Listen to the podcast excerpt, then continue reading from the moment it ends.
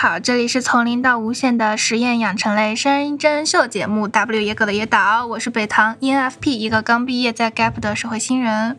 Hello，大家好，我是大炮，目前是一个。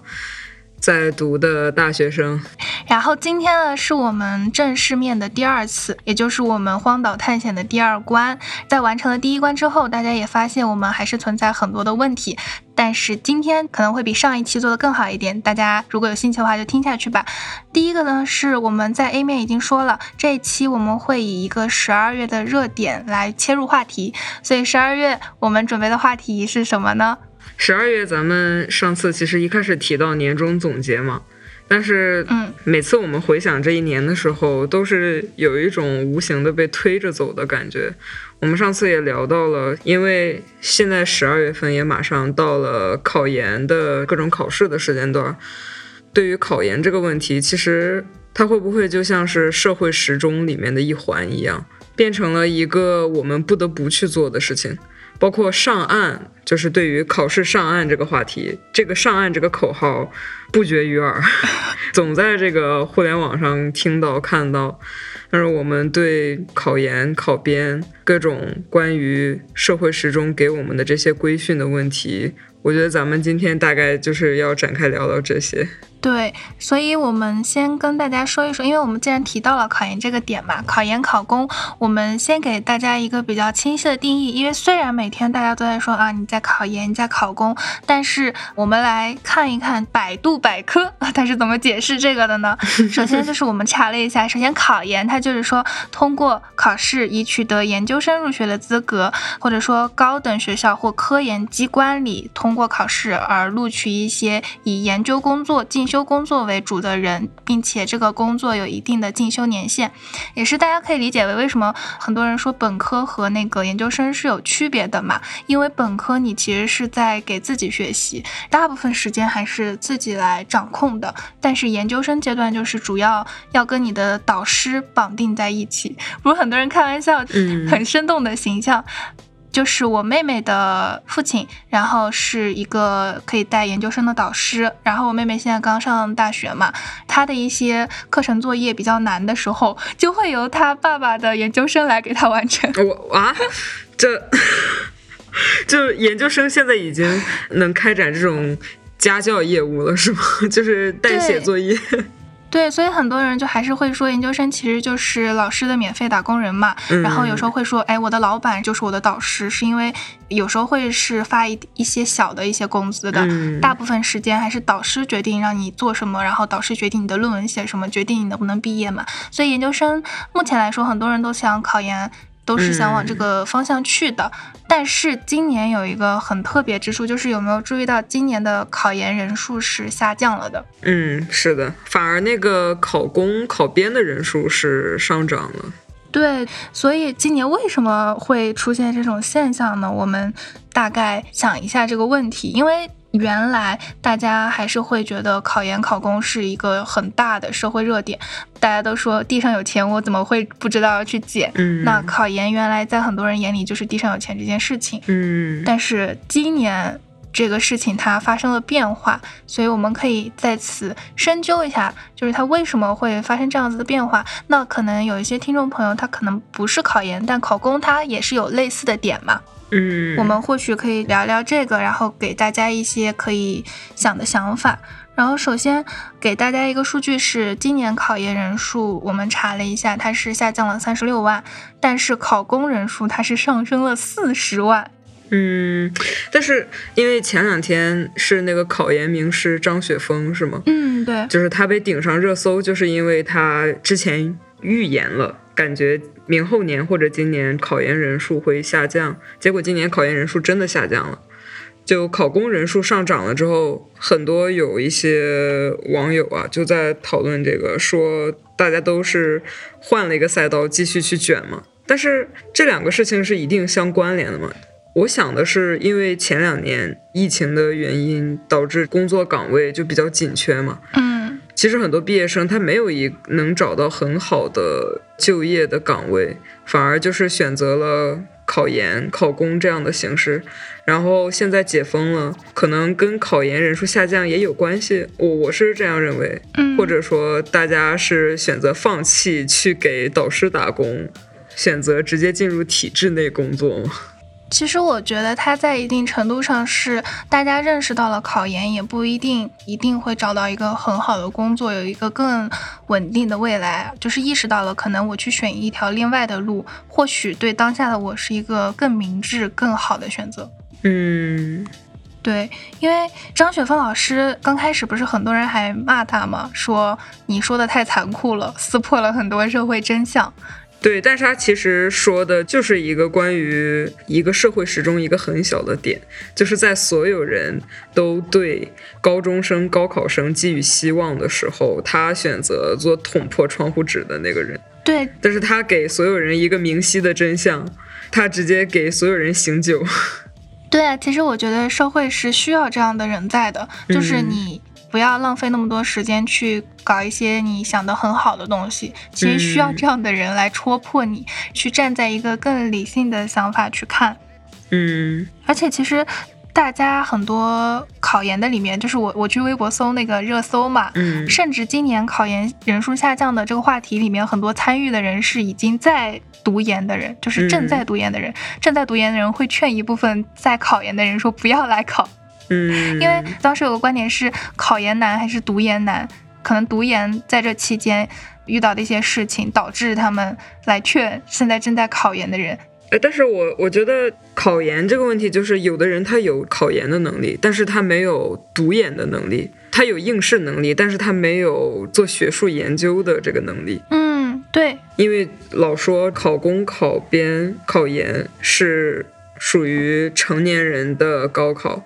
因为作为一个艺术生嘛，就大家对于这种好学校，对于进入一个好的环境、好的学院，嗯，他是有一定的执念的。很多人就是这几年可能好一些了，可能放在五六年前或者说十年前，真的是有只是为了要进名校就复读十年八年的比比皆是。嗯，就大家都变成了困在高考里面的人。对，然而现在。就大家不卷高考，开始卷研究生学历，大家又变成了困在这个考研里面的人。就在我们这个社会时钟的这一个点里面，这是一种规训，这是一种默认的准则。但是这一小关过不去，大家就会在这里一直打打打打打，一直等着晋升。对对，而且其实考研考公就是成年后的高考。嗯，它甚至比高考可能要更残酷、更难。然后，可能对于考研的人来说，它的难是在于你看不到前方的希望，你还得硬着头皮往下考。因为在中国这个社会里，如果你没有就是说一个明晰的目标的话，会被很多人说你游手好闲，或者说你就是一个心里没有希望，然后活得很失败的人。然后大家就在这种规训下，然后没有希望的往前，很艰难的走着。对，就是那种，哎，忙啊，忙点好啊，就有了这种空闲，就是只要是你休息一下，你停顿一下，你就是一种投机，你就是一种偷懒，你只要偏离了大众的道路，就是属于一种投机主义，你背离群众，对，感觉好像就要该被鞭挞之类的。对呀，对呀，而且就是我们刚讲说，你是觉得考研难，还是说读研难嘛？但我觉得其实。在这两个之间相比，其实你克服你心里的困难，比你去选这其中的任何一个要对你来说的帮助会更高一点。就是你自己心里有个支撑了，这两个你才能选得下去。嗯，然后我是觉得考研难，其实难就是说。前面的备考啊，很艰辛，很琐碎，你没有一个确定的答案放在那儿，你还是要往前冲，这是考研它的难嘛？嗯，读研的难是，就是你要去做学术、搞科研，你还要跟老师、你的导师打好关系。今年有很多社会热点，就是说，呃，研究生导师和研究生之间的矛盾嘛，嗯嗯，还有什么导师控制学员这种话题，反正是层出不穷的，导致很多人觉得我是要跟导师的好关系，我可能研究生才能很顺利的毕业。反正你考上了研，也会有这种的困难存在，然后你要跟老师打好关系，去攒你的学分，然后去争取到一些更好的机会，比如说跟老师出项目什么的。可能你出于哪一种目的吧，你的首先你自己心里得有一个方向，得有一个精神支柱在那儿，我觉得会更重要，比你选哪一个会更重要。嗯。其实都说上岸上岸嘛，嗯，哪有岸呢？没有岸。你上完这个，你还有下一个，苦海无涯。是的，你一直遁到一个壳里面，一直逃，一直逃，你逃避到最后，你还是要面对那些。其实好像也是很多人都是说，你选择考研，虽然他已经不是在继续当学生了，他是另一种形式的打工，但是他肯定相比你直接进入社会，还是有一些区别的。给你一个缓冲。很多人就是怕自己进入了这样的缓冲，没有跟其他人一样直接跳下海，嗯，怕自己缺少了一个经验。你就是你比别人获得了一个学历，但是你少了几年的工作经验。你接下来之后，OK，拿到什么 offer，拿到什么什么的，又要上岸了，上岸了，好辛苦。对，而且可能大家听到现在，我们都还是在说考研呢。可能有些在考公的同学，可能就会说：“哎，你为什么不提我？”好的，现在就来提你。然后，对，然后我们就说考公嘛，因为考研和考公算是同时在进行的嘛。嗯，就是有些同学都是一边准备考研一边准备考公的嘛。然后，据我所知，我不太确定我知道的确不确切，但是今年考公应该是已经结束了的。今年的。一部分的，所以考公它是指什么？我们去查了一下，它只要指的是报考公务员，或者说你报考事业单位的这个职位。而且为什么今年的考公人数一下子涨了？在我看来，首先它是因为整体近些年的经济下行了嘛，在经济下行的时候，大家会更偏向于求稳。那考公比起，比如说你去私企，比如说你去外企，它会让你的心里感觉到更踏实，因为。在一个经济波动的情况下，你的收入是虽然可能相对来说低一点，但是是比较稳定的。是的，而且有些地方可能会因为你考公，甚至解决你的户口。然后有些人听到说，哎，可能在相亲市场上听到对方是个公务员，马上就加分了，有头有脸，工作稳定还体面。对，作为一个山东人。这个考公的话题真的一直都会被提起来。就我见到一些外地人，他们一听说我是山东的，嗯，除了问一些比较封建问题之外，剩下的就是你们那边的公务员真的有那么厉害吗？真的这么看重这件事情吗？我的回答是，如果过年聚会在场有体制内的什么老师啊、公务员什么的。不至于说光宗耀祖，但还是挺嘚瑟吧，有点那种感觉，就是很有脸。对对，就是挺长脸的，就是那种很正派，很红色。我没那么大富大贵吧，但是我的抗风险能力极强。我旱涝保收。对，我现在也是即将二十一了嘛，只要是逮着空，我妈就问我。这个你什么时候考教资？你什么时候考教资？我说不急吧。他说你不能早点考了，早考早完事儿。我说这就这看来还是不够了解他孩子。那这样的老师能教出什么好学生？但可是。因为我我也就是会被这么催过嘛，但我当时心里一直抗衡着我不去考教资的原因之一就是，大家真的觉得就是你是一个其他专业的学生，然后你考教资是可以拼得过师范专业的同学最后的岗位竞争力吗？师范他们都包分配的，其实这不是一个感觉像我们这种，比如说艺术生有很多去学师范的，我突然想起来，我们省高考的时候，我记得。就是因为我们是美术是算综合分，但是有一些学校他们有那个公费师范生，嗯，那个分儿在我们那边卷的巨高。我有认识的人，他们可能有更好的九八五可以选，但是他会选择稍次一点的二幺幺的公费师范，因为包分配，你以后直接就有饭碗。天呐，我后来跟我同学也，他们也聊这个问题，就是为什么要就是求稳当，就是好像。好像也是现在好像才理解了一些，其实虽然你工资是死的，但是它福利是多的。哦，对，而且很轻松。或者比如说你当老师，你是可以和学生一样拥有假期的。嗯，对，这其实也是很重要的。它看着是很平稳的，但是它确实可以给了你很多空间。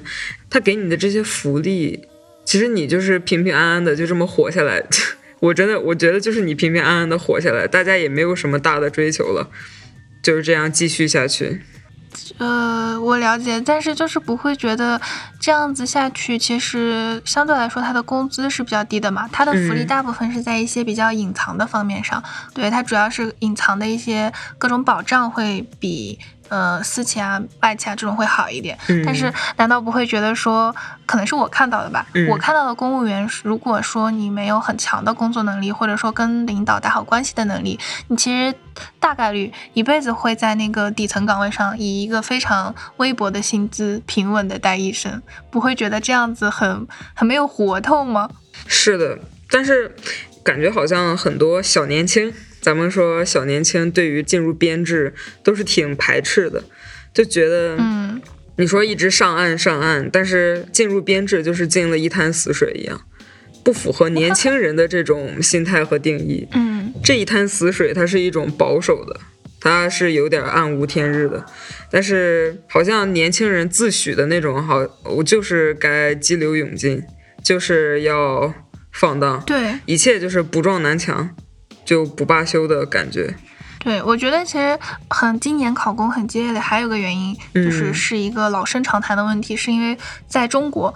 我们不被允许 gap，就是我们不被允许你很长时间的去休息，嗯，然后可能就是大家会觉得你你 gap 了，就是你在游手好闲。gap 其实是什么呢？就是因为我之前一直说我是一个 gapper，我是一个 gapper 嘛，啊，我现在也处于一个 gap 的状态里，所以我们反复提到的 gap，它我们去搜了一下，如果以一个非常规规整整的给大家来解释的话，gap 它经常会跟 year 连在一起，就是 gap year，就是它是一个间隔年，也就是空档年。它是从西方社会发展来的。他说，就是因为西方社会会大概在你青年刚升学，或者说刚毕业之后，在工作之前会休息一到两年，给自己一个长期的旅行，或者说去感受一下社会的每一个，比如说小角落，然后来确定自己未来的生活方式，或者确定自己之后的职业方向。它不是说你完全去玩的，可能现在。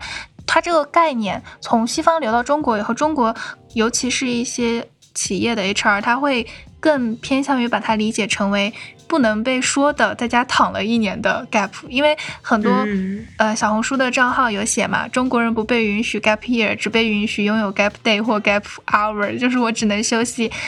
几个小时，或者说我只能休息几天，就已经是很不错的了。如果我敢休息个一两个月，到时候我去找工作的时候，HR 就会抓着这个点不放。嗯，而且感觉 HR 视角，你中间空出来的这一年，是因为你没有地方可以去了，反而就是给了你这个人一个负面的评价。对，就是我也不知道，呃，是从哪里开始的这种观点，就是 HR 会总先入为主给你一个观念，就是说一年多这个人没有工作，就说明他很难坚持一项东西，或者说他很抗压能力很差，然后所以我就不能选这种 gap 了一年的人。但是我觉得这种情况它本来就是有问题的，因为它本身的这个观念、这个概念它就没有。理解的原模原样，它是根据自己的社会，然后自己的一些理解去加上去的，然后这个理解又被拓展了，导致现在大面积的很多人，我想去 gap，但是我不敢 gap，我被社会推着走。因为我之前有看一个呃一个日剧嘛，尤其日剧这种反映的不是特别特别的明显嘛，嗯，呃，他就说东亚社会的时钟，它就像一个拧紧的螺丝，你敢稍微松动一下，就会引来全社会对你的围猎。对的，还是说白了，因为大家为什么不敢 gap，就是因为背离群体，它就会引发一种焦虑。我的印象是，国外的学生 gap 是环游世界，国内的学生 gap 是抑郁休学。我，对对对对对。大家只有在这个被迫不得不停下来的时候才去休息，而且他们还是不太敢休息的。嗯，你一下落下一点，你总怕被别人追上。就国外的这些学生，他们人家是时钟一直在转，咱们是螺丝实在是转不动了，必须得拧一拧、紧一紧了。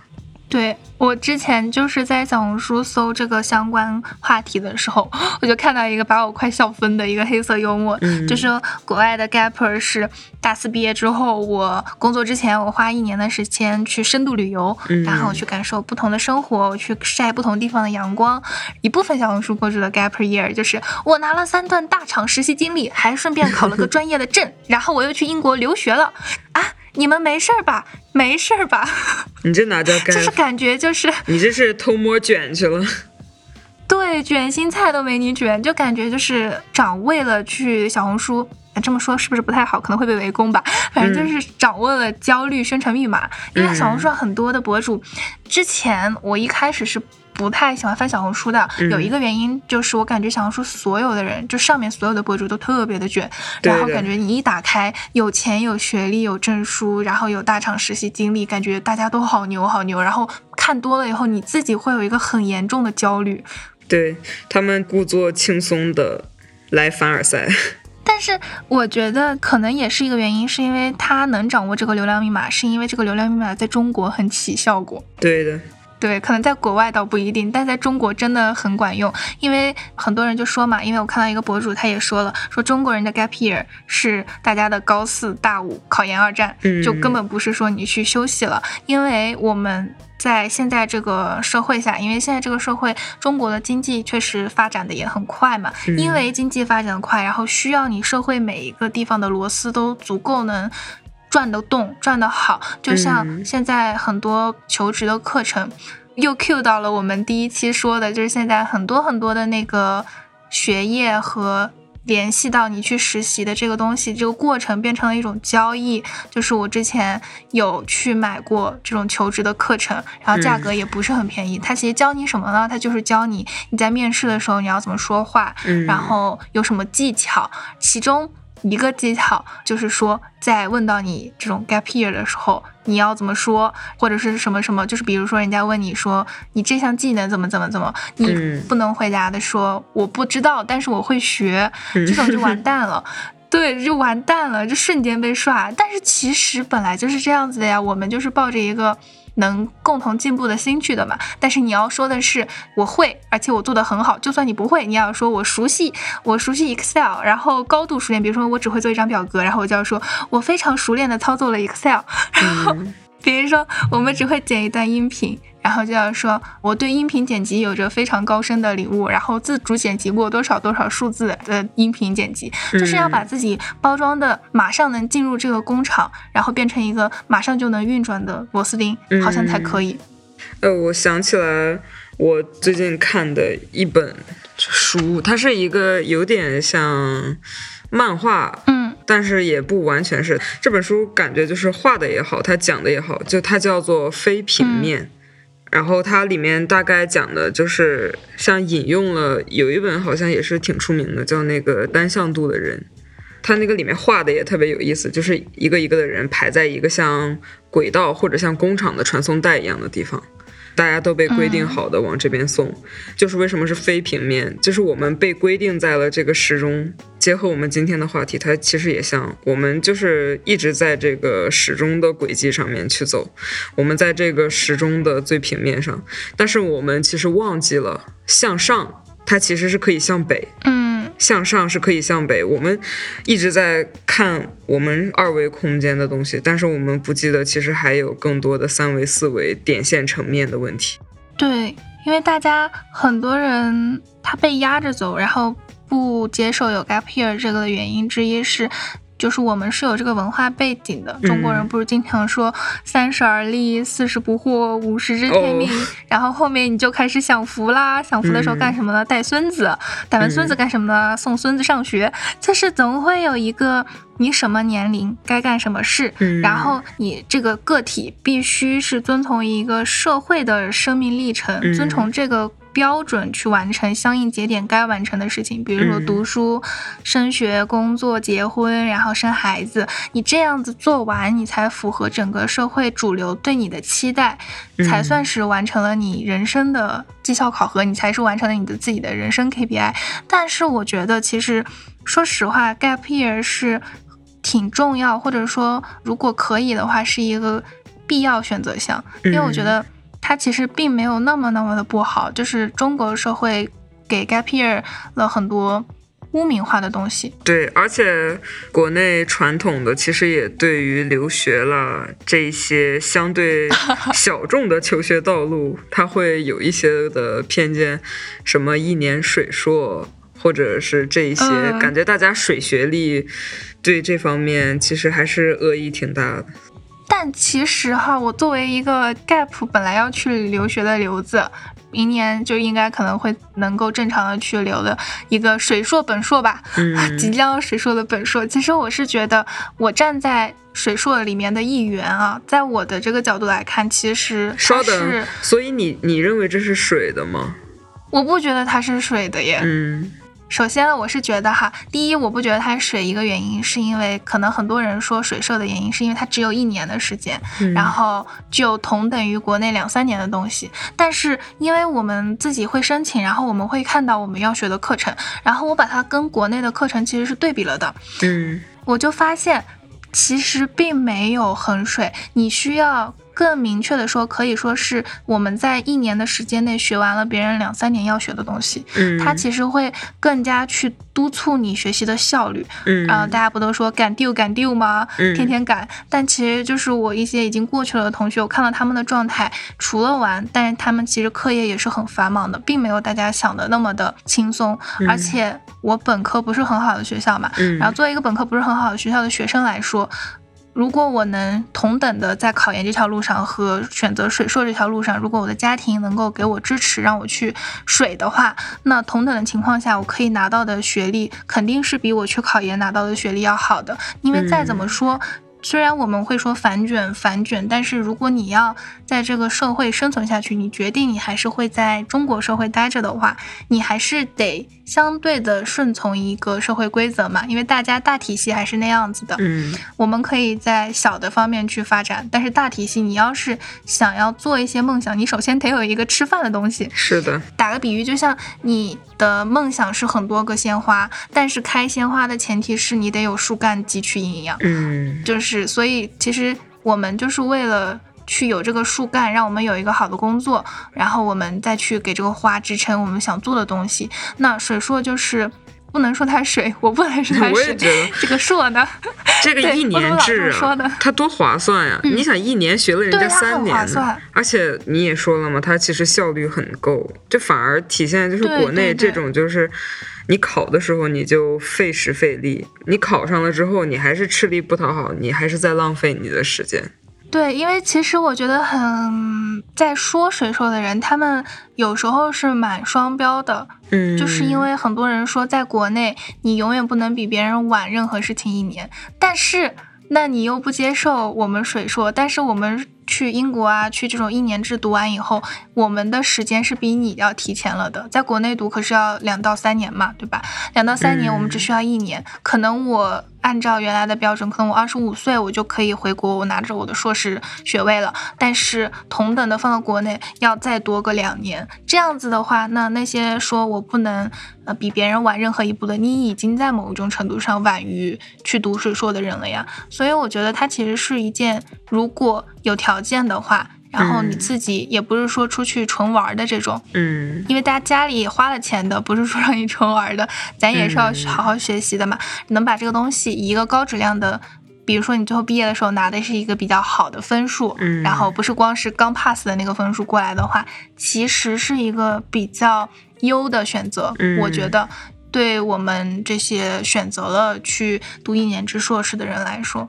而且就是，其实我觉得，其实留学跟国内它是两条不一样的赛道。对，说回我们今天这个关于社会时钟的问题，就大家其实都是在按部就班的，不管你考研、考公，或者是直接进入社会工作，它其实还是一个规定的流程。嗯，对啊。但是大家一旦发现，比如说，你是一个瘤子，你是一个小瘤子，你是他们这个定义里面的水硕，容易引起这种群起而攻之。其实我我感觉这种时候，有的时候是因为大家被困在这个体制里面的人，其实是有一点酸劲儿在里面的。而且其实为什么说中国人不允许被 gap，但是国外却是鼓励你去 gap 的？我觉得就是有咱社会资源还有内卷很严重的一个结果。因为这两年大家都卷得很厉害嘛，然后说要学历特别好啊，各种各种特别好，然后我才能不是在一个原地踏步的情况下不被别人追上。嗯，因为现在卷成这样子了嘛，导致很多去读水硕的人的最大的梦想就是。我可以留在国外，不回到中国这个社会，不进入中国内卷的这个社会时钟里。嗯，因为同等情况下，可能我在国外如果能获得一定的资金支持，或者说你家庭是支持的情况下，同等情况下，我在国外可能会比国内活得更好。因为我看到有很多小红书博主，或者说在英国的这种抖音博主，很多人。有一个经常用的标题叫做“水硕一年，值得我用一生去回忆 ”。一年流血路，一生英伦情。对对对对对，因为其实大家说它水，但是我觉得吧，如果你有一个机会去看世界的话。因为水说一年，你至少呃你的申根签呀这种签证是比较方便的嘛。再加上如果你平时能够打打工，或者说你家里资金是很够的话，然后你去周围的这种欧洲转一圈，这种机会在整个的人生里，我觉得是很少有的，非常难得。对，非常难得。就是虽然我我父母会在我 gap 了后，经常跟我说说你要你是继续选择去等一年，然后去留学，还是说现在去找一个比较稳定，然后还能给你找一个比较好的工作。就是我是毫不犹豫选择前者的，因为我觉得这种机会可遇而不可求。是的，对，就虽然我们的社会时钟在高速运转着，但是我有自己的时区。嗯，因为在这个社会时钟之下，大家因为要满足这些外部期待，一直都会有一些年龄焦虑存在。之前孔乙己的那个话题很火嘛？嗯，我们从小一直。这种中国人传统的望子成龙，你被期盼着成才，嗯，但是你像孔乙己一样，你被困在这个四书五经里面，你就一直酩酊在这种社会时钟制造的幻想当中，嗯，就好像现在有很多人也说，现在的学生为什么没有以前那么有劲儿了？嗯，就是感觉大家好像面对这些东西都是一种很无力的，不像。好像以前说的，他们好像没有那种年轻的状态。我们这些小朋友可能比大家想象的还是，我们不能说成熟吧。其实大家都挺无能为力。我们一直寻求认同，一直顺应时钟，一直尽可能的去规避风险，去从众。嗯。但很多就像国内学生抑郁休学 gap，嗯，这种时候大家都忘记了自己作为一个个体的个性。对，其实你说那个抑郁休学 gap 让我想起来，我可以补充一点，就是从西方间隔年的这个概念它流传过来之后，然后在中国的 gap 其实可以划分成四种，就是第一种是自主探索型，嗯，就是有点像我这种，这种很少吧，我觉得。然后第二种就它其实自主探索型的意思就是说你在你。就是主动选择，且是大概率是在工作之前、毕业之后，就有点像原生的那个国外的那个概念的 gap，其实就跟这个比较像。第二个就是说主动缓冲型，就是我工作了，但是我自主选择我去休息一年。然后我在那个平台上就看到有些博主是这样的，很印象很深的就是一个教英语的女博主，她口语超级好，然后是因为她的口语好，然后我关注她的，嗯，然后她后来就选择了攒够一定的钱、一定的资金之后，在工作了几年之后，自己再去国外再留一个其他的硕，然后相当于也是 gap 了嘛，就是主动缓冲型。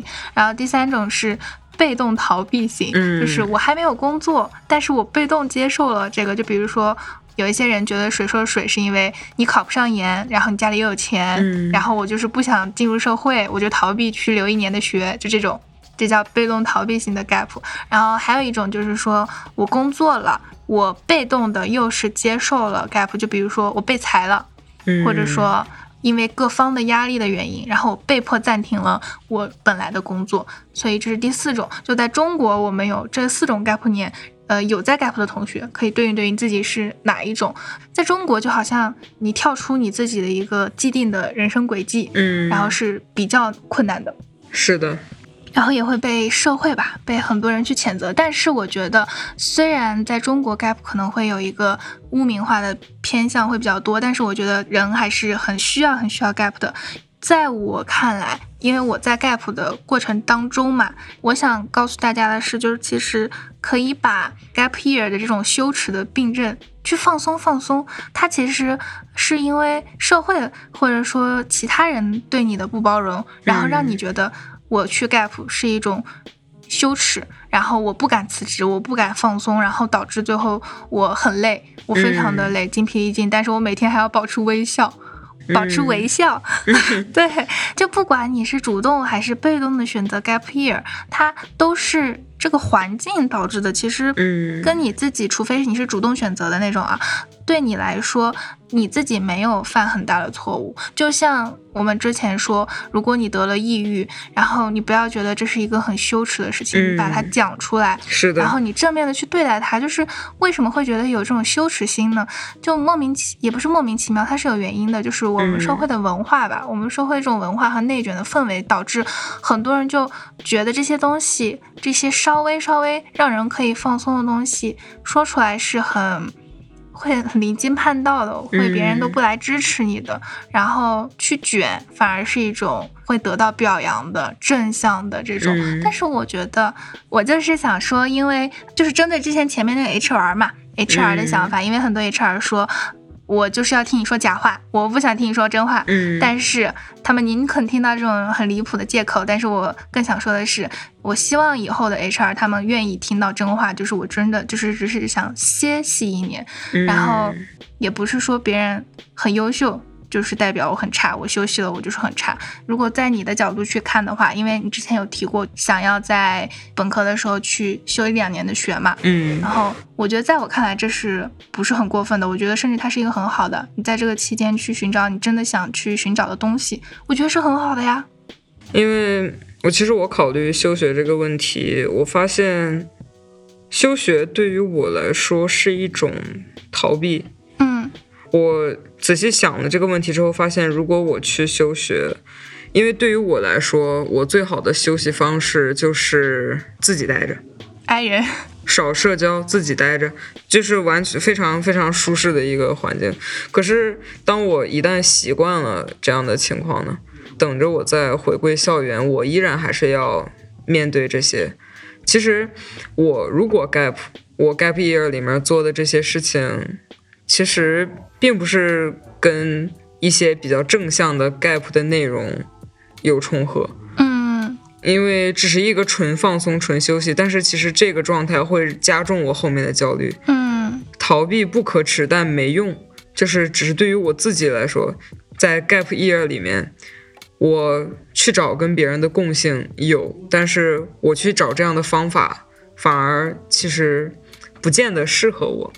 当然也不能一直 push 自己了，感觉好像我们从小一直都是被教导要当好学生嘛。嗯，不管是上学的时候你怎么样求得表扬，你被夸赞了，你名列前茅了，你是好的；或者现在是一个咱们是一个过渡阶段，我们要快要进入社会了，这还是一种被比较，逃脱不了这种被比较的状态，但是。在学生时代已经养成了我这样不太好，我跟别人总差一些。但是在学生时代的时候，没有人教给我们我们怎么关注自己，我们怎么找最适合自己的，而不是最传统意义上更有利于我们发展的。发展固然重要，但是你一直这么轴，一直连轴转的往前走，我觉得很难求得最后的这些东西。因为你刚刚提到了，就是如果是你的 gap 的话，大概率会就是纯放松嘛。嗯，其实我们俩的 gap 是有一点不一样的，可以总结为中国的两种 gap，一种是自我救赎，一种是躺平摆烂。它其实，在社会上还是蛮有争议的。但是我觉得总的来说，不管是怎么样的间隔年，如果想让大家去除这种 gap 羞耻的心理。其实社会层面，它应该去给予一定的理解和一些物质或者说资金啊，其他上面的支持。就是我们要摆脱一个非常单薄的、单一的一个评判标准，就是觉得这是一个不好的东西。然后我们重新审视，说 gap year 给我们能带来什么，然后是真的让我们放松了，还是说让我们找到了新的方向？就是重新去审视这个东西吧，然后去消解这群因此而迷茫的人的一些内耗啊、焦虑的情绪，我觉得是很重要的。嗯，我们说。关于 gap，其实是为了我们未来的走向嘛。嗯。但是我们的 gap 其实好像是为了跳出社会时钟。嗯。那你觉得未来社会时钟这个概念，它还是会像我们现在一样，容易引起一些我们刚刚的那些讨论，或者是现实中的一些偏见和冲突的吗？嗯，然后我我觉得呢，就是。社会时钟在未来还是会一定存在的，但是它会发生改变。然后我们先不讲它后面会发生什么改变，我们先总的来说一下，就是它这个概念，因为我们一直在这一期里面一直在 cue 到，就是说社会时钟，社会时钟它是什么呢？它其实就是说社会对你的期待，对一个个体生命的在社会进程里的人生 KPI 的期待，它主要是由社会文化。背景、社会文化，你所在的国家呀，这些去决定的，它反映了大部分人生活的社会对我们个体的一种。如何生存啊？如何成长的一种期望。它一开始是一个文化观点吧，可以说是文化观点。然后是有两个科学家提出的，这两个人有点忘记了，但是他们认为哈，文化决定人应该如何进行一些行动。嗯，那些文化的期望和认可的行为，也使得人在一生中会按照特定的时间顺序。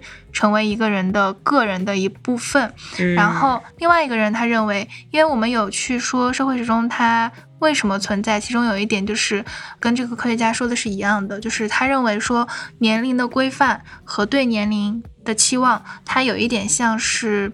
对于人的行为的激发物，嗯，就是一个导火索，它会让我们的行为加速，或者有时候让我们的行为延缓。嗯，所以社会时钟它对于我们社会各个年龄层段的人都有普适性。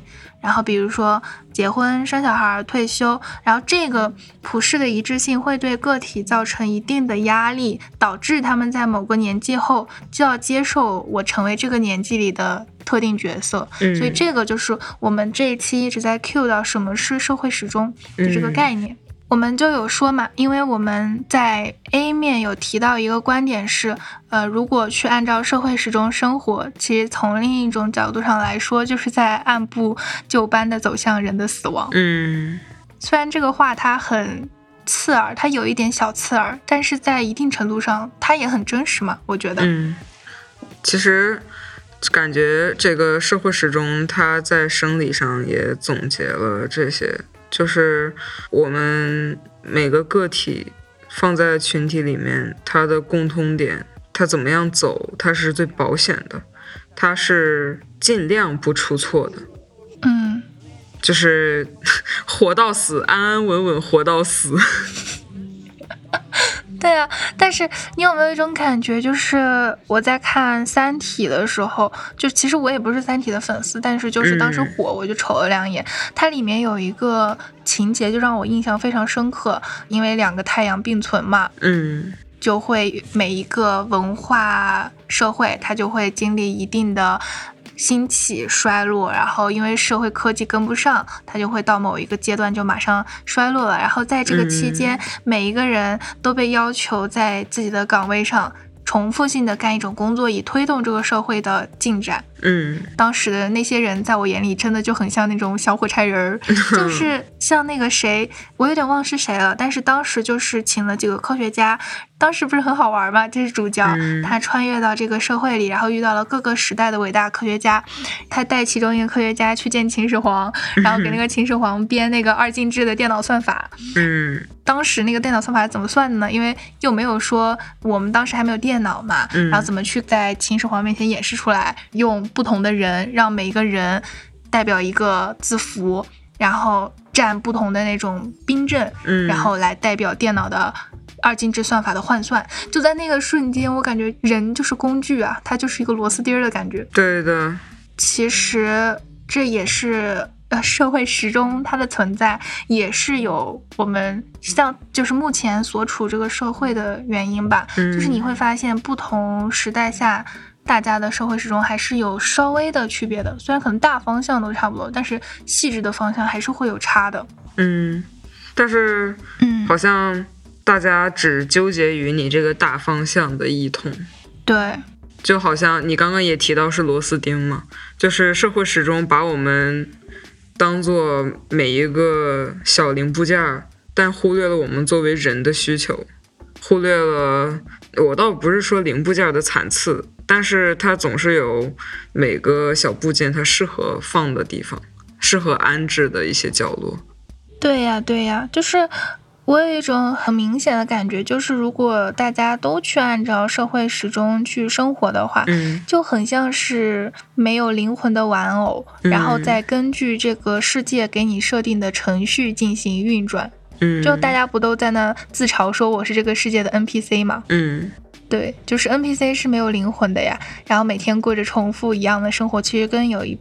大部分人的现状是一样的，嗯，就是我们来总结一下，把它具象化一下啊，就是说社会时钟是什么呢？就是大概是零到五岁，我开始学习，我们不能输在起跑线上，开鸡娃，然后五到十岁我就要考满分，考全年级第一。嗯，然后十到十五岁的时候，这时候不是青春期会开始分泌激素嘛？嗯，但是绝对不可以谈恋爱，为什么呢？是为了我们在十五到二十岁的时候读到好的专业。为什么要读到好的专业呢？是因为我们二十到二十五岁是人生的发力点，不能被同龄人比下去，我们要找到好的工作，然后。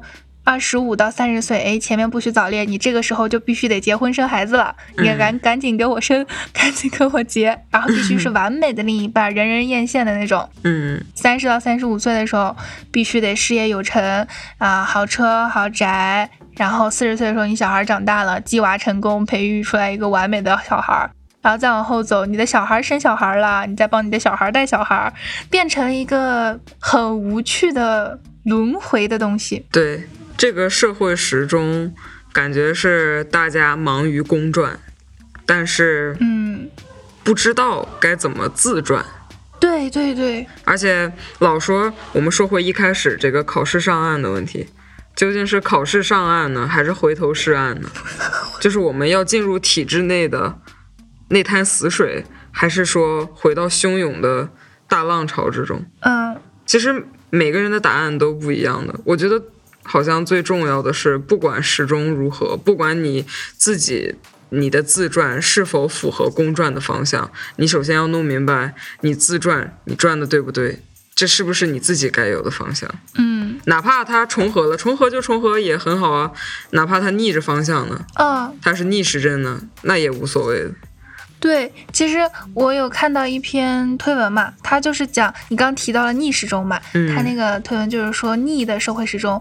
啊，逆社会时钟，因为逆社会时钟它是一个就是咱们与现在现有的社会时钟规定的一个生命历程背道而行的观念。嗯，其实是现在我们很多青年人正在实践的一个东西。嗯，你有发现吗？是的，可能大家会觉得，既然就是社会时钟这么讨人厌，然后我也不想干，然后那我就用自己的时区去按照自己的时间的自主性去分配我的生活。嗯。是的，然后我再回归到一开始问我的那个问题嘛，就是未来还会存在社会时钟吗？然后首先我是觉得它会存在，但是它会发生变化。然后一种变化，它可能就是会变得缓慢，嗯，会被滞缓，可以说是因为现在很多青年人他会为了不去遵从这个社会时钟，然后会去拖延时间，把所有。在这个社会时钟刻度表上的事情往后拖，就比如说很明显的一点，大家对结婚的那个初婚时间都往后了好几年吧，应该是。是的，初婚初育时间都已经往后了很久。现在比较发达的一二线城市好像也接受了这个观点，就可能在比较偏远的城市，四五线城市，大家可能的催婚年龄是在二十五岁，但是在北京、上海，可能的被催婚年龄可能已经到了三十岁。这其实就是一种。社会时钟的刻度表被我们人为的往后置换了。你你提到的这个可以理解为晚婚晚育，或者是大家在互联网上也看到的这种 gapper 休学或者去找寻这些意义，感觉也是这几年互联网的一个发展，觉得大家更关注个体，大家更有这种有点像个体觉醒。个体觉醒的年代，对，但是这一部好像确实觉得国内比海外要来的晚一些。对，以后肯定是会越来越好。其实我更怕的是，我们逆社会时钟，最后我们逆逆逆逆到最后，它会变成了一个全新的社会时钟。就是再从另外一个角度继续规训人们的生活。对，就是好像你你选择结婚生子，安稳的度过一生，你是一个封建的。嗯。现在其实也有很多人认为结婚就是封建的，但是我觉得这些问题都不在于是你有没有个体觉醒了，你其实都是一个随大流。我觉得社会始终这个问题始终是我们一定要遵循，就是。啊，这个生老病死或者是什么年纪该做什么样的事情，是的，这是一个生理上的共识。嗯，但是最大的问题是不是这个生理时钟？生理时钟其实它没有那么多好像可能会被诟病的东西，但是我们还是说白了，我最一开始提的那个，找我们自己的时钟或者你自己的时区。对呀，对呀。其实我之前看那个《奇葩说》的时候，然后我很喜欢里面一个嘉宾嘛，就是那个社会学教授刘瑾。然后他当时就说一句话，我觉得超级对，我抄下来，我当时就记得很清楚，就说是谁出的题这么的难，到处都是正确答案。其实你有自己的生活方式，其实就可以了。对的，接受自己的人生。那句话怎么说来着？最近大家不都在看那个花少嘛？然后里面电音朵拉不是非常出圈嘛？但是你有没有发现，其实每一期都会有一个人被剪的会有情绪崩溃的时候啊，或者什么？但是朵拉没有。然后我很喜欢的一个博主去总结这个现象，其实就是说朵拉没有的原因之一，就是他相信凡事发生皆有利于他。嗯。对对对，就是在社会时钟下，他有自己的时区，他可以站在一个脱离社会时钟的这种角度来看问题，然后他觉得任何的事情发生都是，比如说欲扬先抑的，或者说都是有利于他的。它发生了，一定是有它发生的原因，它发生了可能会带来新的可能性。就像我们上一期 A 面录的不好嘛，然后我们重新录了一次，反而发现了考研这个切入点。其实凡事发生必有利于我。嗯，对，今天节目聊到这儿，最后咱们也聊的差不多了。其实还是说白了，到最后还是希望大家都能找到属于自己的社会时钟和人生节奏。我们不去在乎外界的想法，也不会因为这些现存的规训而焦虑。对，就是遵从自己的内心的声音，找到自己生命的节奏，然后把精力都投注在自己喜欢啊、擅长的事情上，找到自己的心锚，你应该就会活得更开心啦。对。那我们今天的节目到这里就结束啦，感谢各位的收听，然后希望我们下次再见。喜欢的同学可以订阅 W 野狗的野岛哦，然后我们有一个粉丝群会放到我们的文字部分，希望喜欢的大家可以加群，期待我们下次再见，下次再见，谢谢大炮老师，谢谢制作人姐姐，好，下次再见。那咱们下次见了。如果大家有什么想要听的话题，可以留在评论区，我们都会看到的。今天就这样吧，拜拜，下次见。拜拜，拜拜。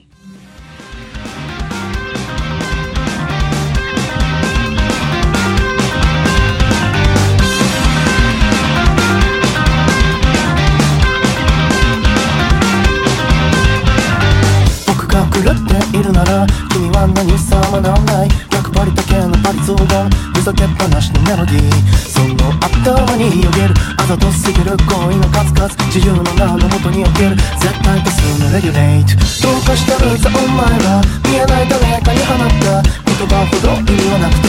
生活が続くだけ。あなただってそうでしょ。本当は気づいてるんでしょ。僕らの心の金銭が。それほどヤバくないと膨らみ続ける思考回路と偏りだらけの皆々様をが僕には見えないよ信じられるものください。できるでしょう。てめえに愛を立って世界に愛想つかすとそろそろ剣をつけなきゃいけないよ。ないよ。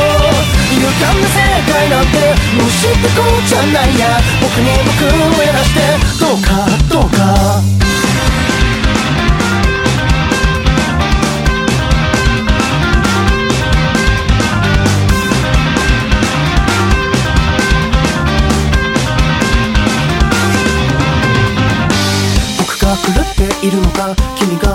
様なのか？その大いなる意志とやらが教えてくれるのかい？騙されてるのが？僕の方か？世界の方か？理由もつけて嫌なのかい？どうかしてるっていうならこの胸の痛みはなんだ喜びの天才みんな不揃いなはずでしょうあなたも違うでしょおかしいと思ってるんでしょうただの僕らの感動が邪魔されてるってことを怒られるけども変わらぬ日々を疑うことすら